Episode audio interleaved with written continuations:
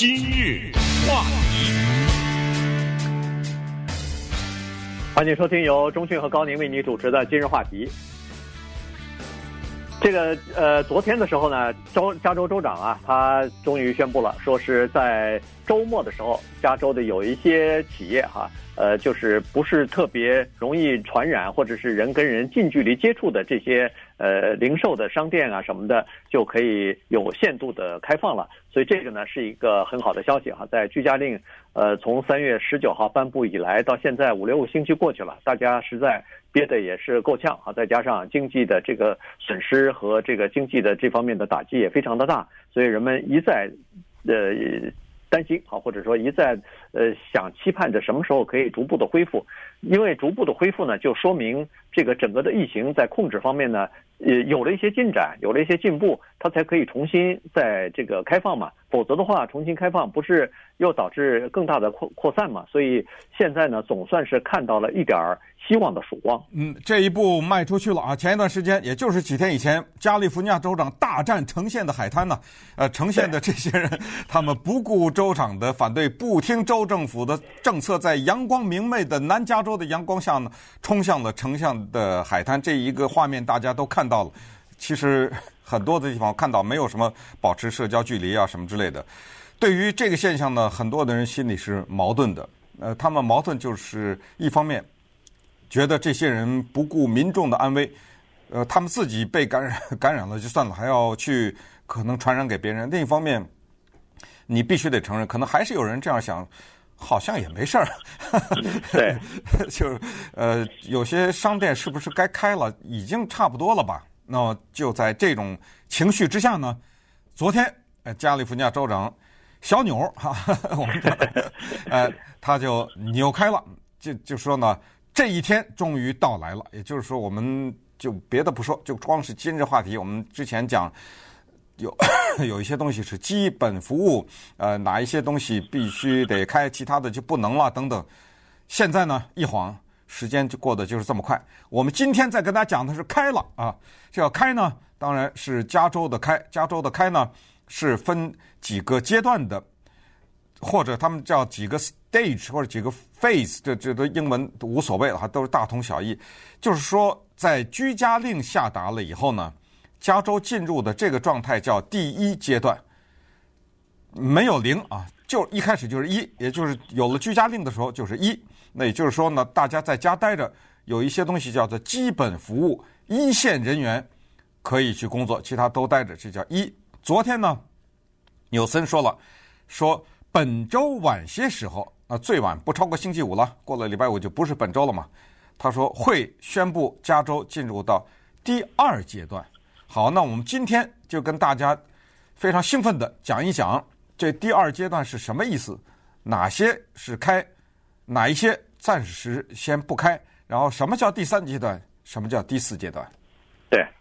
呃，这个第二阶段啊，它有一些具体的规定和要求的哈。你比如说，第二阶段要进入的话，首先这个各地的，就是你想进入到这个第二阶段的时候的这个地区的医院病房要足够，要充足。第二呢，就是检测要跟得上啊。如果需要的话，任何一个人他只要是有症状或者是要求检测，你必须要给他检测。这是第二。第三呢，就是。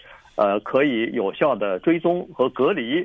如果新的呃这个患者出现，或者是跟新的患者呃有接触的这些人，可以有效的把他们定位，然后把他们进行有效的隔离啊。这个是第三啊。只要做到这几步的话，那就可以呃进入到第二阶段了。那第二阶段，呃，这个呃纽森州长他昨天是说的。一些零售店呢，他是说，呃，不适合人跟人直接接触的这些店啊。你比如说他说的什么书店呐、花店啊，呃，电器行啊，呃，或者说是玩具店呐，呃呃，唱片行啊，乐器店啊，反正就是这些吧。你仔仔细想想，他这些商店呢，它都是可以，就是说人跟人之间保持一定的距离的啊，这个是有要求的。呃，而且呢，也不是这个人跟人的直接的接触。你像。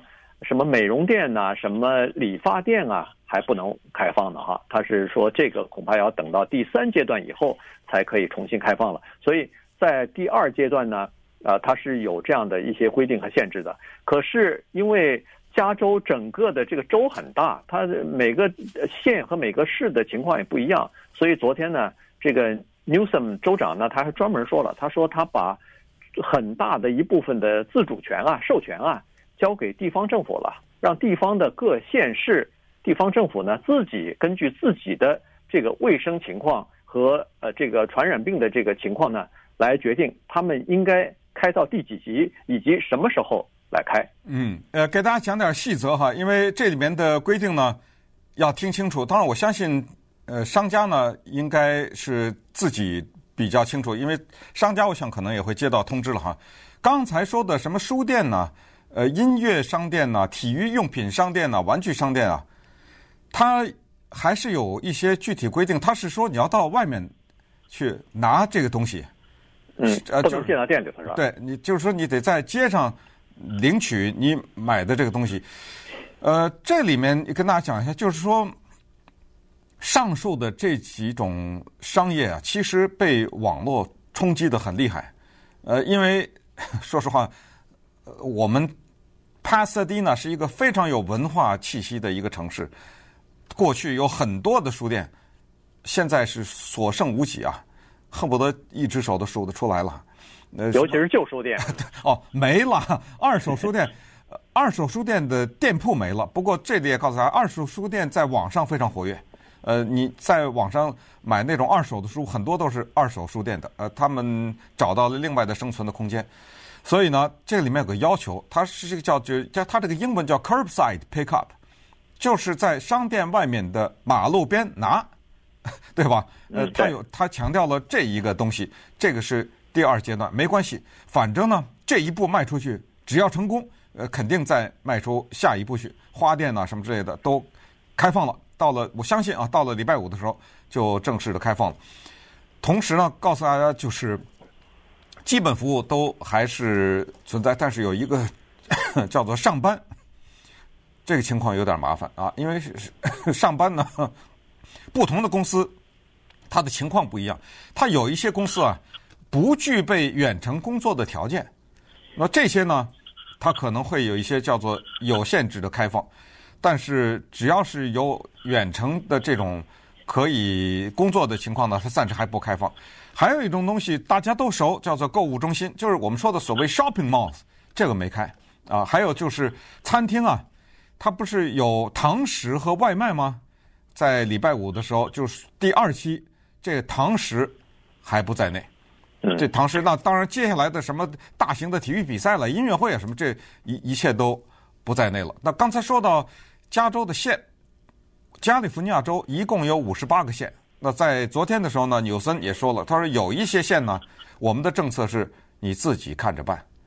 嗯，对，呃，这个有一些县呢，它。已经在这个 Newsom 他这个宣布就是有限度的开放有些商家的之前，人家这些县已经开了，人家这些县已经呃不顾这个加州的居家令了哈。其中有一个叫那叫在这个北加州啊，有有一些这个这种县呢，待会儿我们会跟大家讲一下。这县咱都没听过什么 Modoc 啊，什么 Yuba 呀，Sutter 啊，什么 Sutter 啊，对对对，这些很小哈，它就像那个。呃，有有一个县我忘记了，它叫什么？Modoc 是吧？啊，对啊，Modoc 对啊，Modoc 这个县 MODOC 嘛，嗯，对，它只有不到一万人，嗯，这个这个县只有九千人，一个县哎，我们洛杉矶县一千多万人，它那儿只有不到一万人，嗯，那可以想象的出来，就是地广人稀，在那个地方它全开，它全部开了，恢复到第四级了，这也是有情可原，原因是。他到现在为止没有一个确诊病例，所以他他开放这是有可能的哈。什么 Sutter 啊，刚才说的那些县，Yuba 这些县，两个县加起来十七万一千人。嗯，到目前为止五十个确诊的病例，三个人死亡。所以现在他说所有的东西我们都在呃控制之中啊，而且呃有足够的病床，有足够的检测的装置，已经检测了多少人了？五万多人了什么的，所以。他们觉得也没有任何的没有任何的问题啊，这个可以重新开放等等，所以这些县是他们是有自己的自身情况的。呃，中加州的一些农业县可能也会跟进啊。这个他们因为那些地方呃地广人稀嘛，所以呃病例情况并不是很严重。但是我们洛杉矶县，我们洛杉矶市的市长 Eric Garcetti 他就说了，本加州州长这个 Newsom 不是说了吗？这周末可能有一些商家呀什么的可以有限开放。他说这里头不包括我们洛杉矶啊，洛杉矶。是的这个居家令是要到五月十五号，就是要到下个星期五才解除的。所以在这个周末的时候，洛杉矶的这些店、零售店什么的，可能还没有办法，呃，像其他的加州、其他的县市一样，呃。有限度的开放，所以可能洛杉矶还要再多封闭大概一个星期以后吧。对，呃，但是呢，反正就是我们强调的三个东西，记住了，就是他要求不管是进入到第几期，这三个东西也非常的强调。第一叫床位，第二叫检测，第三叫追踪啊，就这三个东西啊。就是说，万一有病人，你这个床位够不够？这是第一。第二呢，你检测够不够？这个检测就是有症状没症状，咱们现在不是要求都可以检测嘛？呃，第二讲。第呃第三呢，就叫做追踪。也就是说，如果真的发现了病人以后，那么我要知道你曾经去过哪里啊？什么这这就之前我们提到的关于那个什么手机的城市啊，什么之类的，呃，就是这方面的事情。但是呃，不管怎么说呢，曙光来了，呃，加州呢开始缓慢的进入到了恢复的状态。那么稍等一会儿呢，跟大家讲讲什么叫做第三期，什么叫做第四期，以及加利福尼亚州在这一次抗疫的过程当中。为什么是一个典范的地方？我们把加州和全美国，尤其是和纽约州再做一些比较，就是看一看这里面其实可以学习到很多的东西的。今日话题，欢迎继续收听由钟迅和高宁为您主持的今日话题。今天呢，跟大家聊一下加州呢，在这个。周末的时候呢，有限度的要开放一些零售的这些呃商家了哈，这些企业啊什么的，呃，具体的名单呢，它在星期四的时候，州政府会公布出来。呃，刚才我们说的只是几个啊，举了几个例子而已，但具体的名单呢，呃，慢慢的州政府会弄出来。呃，其实现在加州的情况啊。有些好转啊，这这个病情绝对是呃有效的得到了控制，但是你说已经完全就控制住了吗？那还没有啊，因为呃这个曲线呢，它是出现了一些平缓的迹象，但是呢，在最近这两个星期呢，又有增加的趋势了哈。你比如说在加州吧，整个全州，在这个四月十九，就是在四月初的时候啊，前两个星期出现了这个新增加的病患啊。出现了这个比较平缓的迹象，没有太多的呃增加啊暴增。在四月十九号之前的两个星期呢，平均每个星期加州新增加的这个新冠病毒的病人呢，大概是八千到八千五百人左右。你一听每个星期都在增加八千八千五百人，但是呢，它出现了平缓，就是没有一下子增加上去了。可是到了四月十九号之后啊，情况略有点恶化。你比如说，四月十九号到四月二十五号这个星期呢，它是是增加了一万一千多人，然后四月二十五号，比如说到呃五月三号的时候，这个星期呢，七天又增加了一千呃一万多人，所以就比那个八千和八千五百啊人啊又往上增加了。但是整个的 ICU 的，就是进入到这个重症病房或者是死亡的人数呢，这个是有明显的和稳步的下降。嗯，而且总体来说，跟纽约差着在十倍以上啊。因为我们加利福尼亚州这么大的一个州，它几乎可以是一个国家，一个独立的国家这么大的一个州，它的死亡的人数呢是差不多两千出头一点，两千一左右。相比之下，纽约当然也是一个人口非常密集，也是非常大的一个州。但是它这个面积不如我们加州这么大了哈，呃，它呢死亡人数两万四，你听，一个两千一，一个两万四，这不就十倍吗？对啊，哎，这个刚才说了，就是归功于加州的政府，尤其是纽森州长，因为他在三月十九号宣布居家令的时候，那乃是全美国第一个州这样做，当时痛下了决心，就走出了这一步。那当然。有些人可能说，你不下这个居家令，可能我们加州也没有这么多等等，那你这个话就没办法说了，对不对？对。呃，这你这个没法证明了。呃，这你从纽约的对比来说，他可能有一番道理，他说什么纽约坐地铁啊，纽约人比较密集啊，纽约人比较自由啊，你说这些道理，但是这个没有办法，在这种他如果没有居家令的话，一定呃感染人数和死亡人数人数肯定是比现在要多，这是肯定的，对，这个几乎是没有什么争议的啊。所以这就是 居家令呢，它发挥的重大的作用。正是因为有了三月十九号的居家令，才有了现在五月初的开始逐步的开放啊，我们才可以这样。好，那么接下来就讲讲另外的一些方面，关于哪一些生意什么时候可以开？因为我知道我们的华人的听众很多人都是从事着自己的生意也好，或者是他有自己的企业也好。那么我们先先说说学校。学校呢，美国的暑假啊是让我们觉得不可思议的漫长。那现在就更加的长，因为学校已经停了很久了，尽管都是在网上上课，所以州长提出来呢，很可能。叫做提前开学了，那什么等到九月就可能等不到了，呃，可能到七月份或者什么时候就要开学了。那么开学了以后呢，这个时候就让有一些人要回到学校里面去上学去，然后有一些人这当然就要看各地的情况，因为加州太大，学校太多，区域啊什么太多，要 要根据当时的这些情况啊，我们到时候再看，嗯，哪些学生回去上课，哪些学生在家待着什么，这是学校的情况。呃，现现在我们说的是。就是第二期，那么接下来给大家再讲讲什么第三期啊、第四期啊，怎么回事？对，呃，对，到了第三期的时候呢，这个情况就更好一点了哈，嗯、因为到第三期呢，基本上就是在疫苗和呃去就是治疗这个病的这些治疗方法呃已经出炉之前，应该是最好的状况了。因为到第四期，就是大家的生活和工作全部恢复正常，就恢复到有这个。呃，冠状病毒之前的这个水平，那就可以想象，那个时候呢，首先是病情可以得到控制。怎么样才可以有效的控制？一是疫苗，第二就是这个治疗的方案嘛。是呃，现在好像呃，在周一的时候还是星期天的时候，那个呃瑞德西韦啊，那个就是。嗯呃，已经得到 FDA 的批准了嘛，所以现在已经可以呃用了。我昨天看那个新闻是说，这家公司向全美国一共免费的啊，免费的提供了一百五十万剂这个他们的这个治疗的呃瑞德西韦这个药，然后大概这个星期之内就会呃分发到需要的。各个医院和诊所，只要是有比比较严重的病重病重呃这个病情的话呢，呃服用的话，它不是可以加速你的恢复的这个时间嘛？所以这个呢是一个非常好的事情啊。如果要是真正的很有效的话，那马上就可以做到这一点。所以要等到疫苗和这个。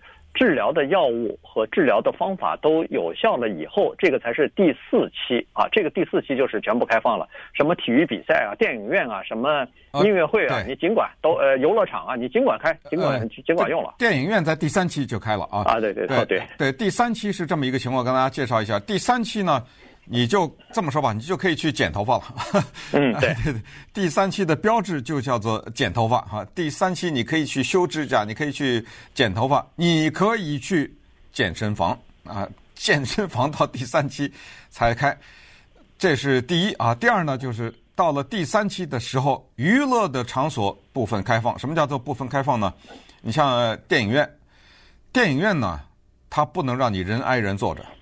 啊，所以隔开了。对他呢，在卖票的时候，你知道现在在电影院里面卖票都是电脑控制，就是你到那儿买票的时候，他让你看一张电脑的银幕，问你要坐在哪儿，呃，你一点，那这个时候你说紧挨着啊，什么那个他不让了啊，所以比如说咱们就说坐两百人的一个放映厅，他可能只让你坐什么呃八十啊，或者我不知道到时候是多少了啊。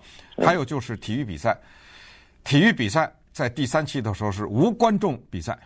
运动员可以扭打，但是但是没有观众，但是体育转播，这就是第三期最重要的，很多人在意的教会，在第三期的时候开了，婚礼可以举行了，可以举行了，嗯，但是呢，刚才说的不管是第三期还是第四期啊，呃，有一个情况可能一时半会儿应该回不到正常，就是人们的戒心，也就是说，即使你说我到了第四期了。全部开放，跟居家令以前完全一样，就假装没有新冠状病毒这件事儿。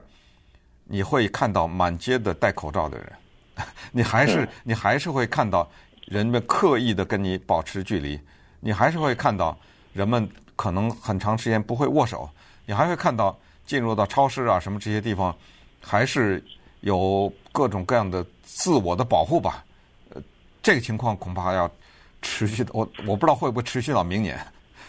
可能会持续一段时间，嗯、但是最终呢，呃，我相信，比如说戴口罩什么的可能会碳下来了，因为戴口罩毕竟不方便，而且不舒服嘛。嗯。呃，但是呢，我觉得有一些习惯留下来是好事儿，呃，比如说经常洗手，嗯，呃，对吧？比如说保持距离，比如说以后别握手了就，就不握手，其实也没什么关系啊。呃，但是它就减少了人与人之间的这个传染，这是新的新冠病毒，呃，以后还有别的传染病呢。你别的传染病的时候，你也需要这样子，然后刻意的保持一些这个社交的距离。以后你哪怕是流感，你打咳嗽啊、喷打喷喷嚏啊，那你离开的稍微远点，不是被传染的机会就少一点嘛？所以这些都是属于个人的习惯，但是以后可能也变成了一种社交的一种呃常态的礼仪了哈。大家都是保持一点距离，当然保持距离可能减少了点这个亲密的感觉，但是。这个东西没办法，涉及到自己的健康、自己的安全的时候，人们都是这么做的。嗯，呃，这一次呢，回顾一下疫情的总的情况，发现至少是在我们我们这边吧，就是呃，加州这方面呢，还是有很多的死亡的人呢，是 发生在老人院里面，嗯，好像是高达百分之四十九吧。对，呃，所以这个地方呢，就是这种年龄的人需要注意，但是。